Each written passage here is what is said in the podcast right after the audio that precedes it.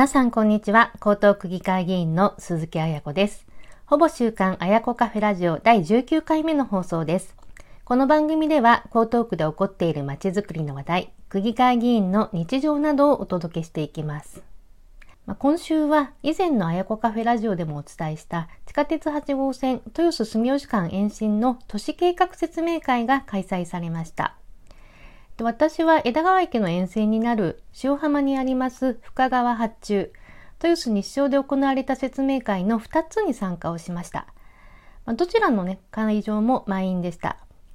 で、内容としては、あの、以前お話をした地下鉄8号線の延伸の計画ですとか、まあ、豊洲駅の開業計画などの説明と、活発な質疑応答がありました。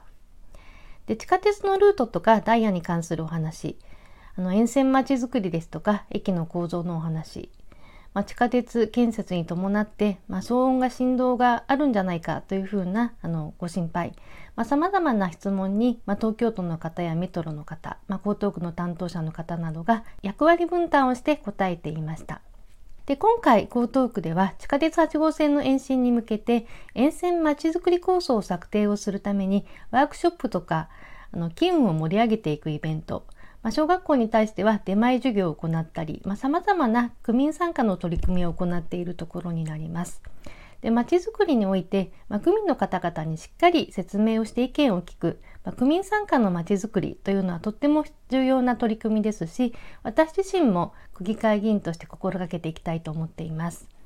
8月30日の夜19時から私のオンライン区政報告座談会、あやこカフェの中でも地下鉄8号線をテーマにしますので、まあ、ぜひご興味のある方はご参加をしていただけると嬉しく思います。さて、今回のあやこカフェラジオのテーマは柔らかめに政治家とファッションのお話をしたいと思います。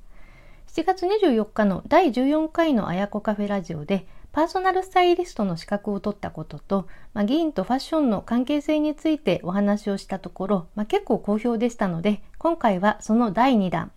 服装を通じたセルフブランディングのお話をしたいと思います。まあ、7月に参議院選挙がありまして、まあ、候補者の方々の応援をしていたところなんですが、大型の国政選挙も終わって、まあ、いよいよ来年4月には、まあ、江東区議会議員選挙も含めて、まあ、多くの自治体議員の選挙が全国で一斉に行われる統一地方選挙の時期になります。で全国の議員仲間とも、まあ、次の選挙に向けた準備のお話ですとか、まあ、ポスターの写真撮ってきたよというふうなお話なんかもね、増えてきました。で政治家は、まあ、日頃の議員活動や、まあ、選挙のために、まあ、差別化とか、まあ、ブランディングをしていくということが必要で、まあ、服装という外見要素もイメージ戦略の手段としてはとても大事だというふうに思っています。で私自身がパーソナルスタイリングに興味を持って、まあ、パーソナルスタイリストの資格を取ったのもそれが一つの理由になります。まあ、今回は私自身が区議会議員として実践をしている服装を通じたセルフブランディングについてお話をしていきたいと思います。で、まあ、まずは、あの、服装を通じた、まあ、セルフブランディングが、政治家にとって、まあ、必要な理由について、以前お話したところともちょっと被るんですけれども、あの、私は、まあ、企業勤めから、まあ、政治家へ、まあ、転身をして、まあ、区議会議員になったんですけれども、まあ、服装や身だしなみの面で、まあ、一般企業に勤務していた頃と、まあ、違うことは何かということなんです。で会社員の時には、私は、あの、営業の仕事をしていたので、まあ、ジャケットを着用するということを基本としながらも、まあ、割と好きな洋服、まあ、好きなブランドとか好きなデザインの服を着ていました。で銀の場合はあの TPO に沿ってさまざ、まな服装をすることが求められまして、まあ、そのシーンとか合う方々によって、まあ、装いを変えていく必要があります。で洋服を通じて、まあ、見せたい自分を演出するイメージコントロールも必要だということが、まあ、企業勤めの時とは違う部分かなと思います。まあ、特に議員はその議会とか、まあ、地域行事とか、まあ、学校行事、まあ、学校行事の中でも、まあ、運動会や入学式卒業式まあ、いろいろな地域との交流の場、まあ、式典など、まあ、いろいろな場があるんですけれども、まあ、それによっても着る服が違います。で選挙活動などでも着る服は明確に違うんですが、まあ、それぞれのシーンやお会いする方の年代で装いを変えていく必要があるというふうに考えています。でフォーマル度とか、まあ、カジュアル度のコントロールなども通じて、まあ、その場に合わせた着こなしをして、まあ、好感度も同時に上げていく必要が、まあ、政治家の場合には特にあります。まあ、これがま会社勤めだった時と政治家の大きな違いになると思います。で政治家の場合にはその選挙に出るとか、まあ、有権者に投票していただく存在ということで分かりやすいんですが、まあ、起業家の方とか、まあ、経営者の方、まあ、会社員でも人前に出ることの多い職種ですとか、まあ、管理職とかそういった立場になった方にも、まあ、似たようなことはあるのかなと思います。まあ、次にあのイメージコントロールとして分かりやすいお話なんですが、まあ、イメージカラーを作るということです。で、まあ、服装を通じたセルフブランディングで、まあ、分かりやすいのは、そのイメージカラー、まあ、テーマカラーとも言うんですが、まあ、これを作って、まあ、有権者の方に浸透させていくことです。で私が立候補した時に、まあ、支援者の方にまず言われたのは、まあ、イメージカラーを決めて、まあ、活動の時はその色の服を着るようにということでした。で政治活動ですとかあと選挙をする時にはそのポスターを作ったりチラシを配ったりをするんですけれども、まあ、そういったツールの色、まあ、選挙カーとか事務所の看板の色などもあのテーマカラーに揃えるというふうな、まあ、鉄則があります。まあ、街頭などでも演説をする時なんかにも洋服の色、まあ、例えばまあジャンパーだったりに、まあ、テーマカラーを入れることによって、まあ、その人だというふうにパッと見てわかるように、まあ、視認性を高めるという効果があります。本人だけではなくて、まあ、選挙の時にはその選挙の、まあ、陣営スタッフの方々がみんな同じ色を着ていたりあの同じ色のものを身につけていたりとかします。で政治家でいうと、まあ、あの小池百合子東京都知事は緑、まあ、蓮舫参議院議員は、まあ、白というのがね有名な例だというふうに思います。でイメージカラーは、まあ、男性の場合には、まあ、ネクタイや、まあ、ジャンパーの色なんかで取り入れる方が多いかなと思います。で自分のイメージカラーのネクタイをたくさん持っている男性議員は、まあ、話を聞いてみたところ、まあ、意外と多かったです。まあ、出張のたびにネクタイを買ってますよっていう方もいました。で女性の場合にはあのインナーのシャツですとか、まあ、スカート小物などワンポイントコーデとして、まあ、イメージカラーを取り入れることが多い印象です。で男性よりは、まあ、工夫しておしゃれをしている方が多いなというふうに感じています。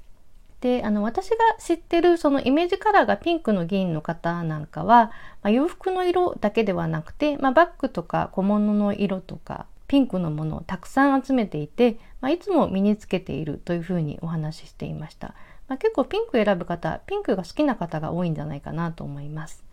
でイメージカラーをどうやって選ぶかということについては、まあ、有権者に与えたいイメージとかアピールしたい政策に合った色まあ、例えば赤やオレンジは、ま活動的な印象を与えますし、まあ、緑の場合にはあの、まあ、落ち着いた印象というのもあるんですけれども、まあ、環境政策を重視しているというふうな感じにもあのアピールできます。でもう一つはやはり、まあ、自分の似合う色好きな色を選ぶということ。まあ、そしてあの他の議員や候補者と被りにくいというふうな要素もまあ重要な要素になっていてあのイメージカラーを選ぶことには結構要素がたくさんあります。でそのイメージカラー、まあ、テーマカラーは、まあ、最初からずっと同じで変えない人もいますし、まあ、途中で変えている人というのもいます。で私の場合には今3期目なんですけれどもイメージカラー、まあ、テーマカラーを3回変えています。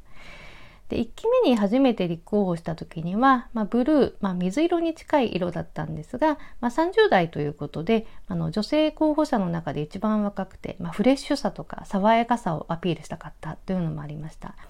まあ、そして、まあ、政策的な面では、まあ、江東区は、まあ、東京湾とか、まあ、内部河川川などあの水辺が多くてねあの水辺を生かした街づくりをしたいというふうな思いもありました。まあ、そして、まあ、2期目の選挙に挑戦をするときに、まあ、4年経ってあのピンクに変えてみました。まあ、この時はね子育て支援とか、まあ、女性向けの政策に力を入れていたということとあとはまあ女性らしさをねアピールしていきたいというふうなのが主な理由でした。で、まあ、イメージカラーにしていた水色をあの着てたんですけれどもなかなかちょっと自分に似合わなくて、まあ、着こなしが難しくなったっていうのもねあの理由の一つではあります。で2期目の途中まではそのピンクに変えてピンクをイメージカラーにしてたんですけれども、まあ、女性候補者の中にはそのピンクや赤系ってあのイメージカラーに使う人が結構多くて、まあ、他の方とかぶってしまうことがね結構ありました。で自分自身なんかピンクをいつも着るっていうのはちょっとあまり好きではなくて、まあ、あのそんなに似合わないなということに気づいて、まあ、日々のコーディネートにピンクを取り入れるのがちょっと難しかったなということで、まあ、変更したというのもあります。で、3期目の選挙に挑戦するにあたって、あのイメージカラーを今の緑、緑系の色にしました。で、この色はね、あの自分に似合う色、まあ、パーソナルカラーの中で、まあ、ベストカラーに近い色を選んでいきました。で3期目になるということもあって、まあ、信頼感とか、まあ、実績もアピールしたかったということがありました。まあ、緑とかその環境に配慮したまちづくり政策を進めたいというふうなこともありましたしあのそういった意味であの書いてみました。でイメージカラーとして使っているのは、まあ、青みがかった、まあ、ティールと言われる青緑系の色をあのツールなどには使っています。まあ、この色は一般的なグリーンとはあのちょっと違う色で他の人と、まあ、差別化しやすい色だなというふうに思います。で洋服とか、まあ、ポスターなどのツールで使った場合にもあの、まあ、洗練された感じに見えるんじゃないかと私は思っています。でこの色あの何よりも自分自身に似合う色ですので、まあ、日常の生活とかあの活動、まあ、普段着でもグリーン系の色を使ったコーディネートというのは、まあ、取り入れやすいなというふうに思っています。緑はね安心感もありますよね。で特に、まあ、駅でレポートを配る時なんかは、まあ、チラシの色と、まあ、該当できる色の洋服の色味は合わせるようにしているんですけれども、まあ、最近は街頭でも「あやこさんの色ですね」っていうことで声をかけていただいたりとか「まあ、似合いますね」と言っていただけることも増えているので、まあ、嬉しく思っています。まあ、4期目の挑戦にあたってもあの今のイメージカラーの色は緑色系引き続き使っていきたいと思います。まあ、今日お話ししたことは、まあ、大学にゲストティーチャーとしてあのお話行った時の自己紹介だったりとか、まあ、私が学んだパーソナルスタイリストのあの久野梨沙先生と対談した時にもお話しした内容一部含まれてます。まあ、選挙ポスターやビラなどを見るときに、まあ、いろんな政治家のイメージカラーに注目をしてみると、まあ、政治を少し身近に感じていただけるんじゃないかなと思います。ほぼ週刊あやこカフェラジオ第19回目の放送いかがでしたでしょうか、まあ、聞いていただきましてありがとうございました。ぜひ番組登録して聞いていただければと思います。では、次回の放送でお会いしましょう。鈴木彩子でした。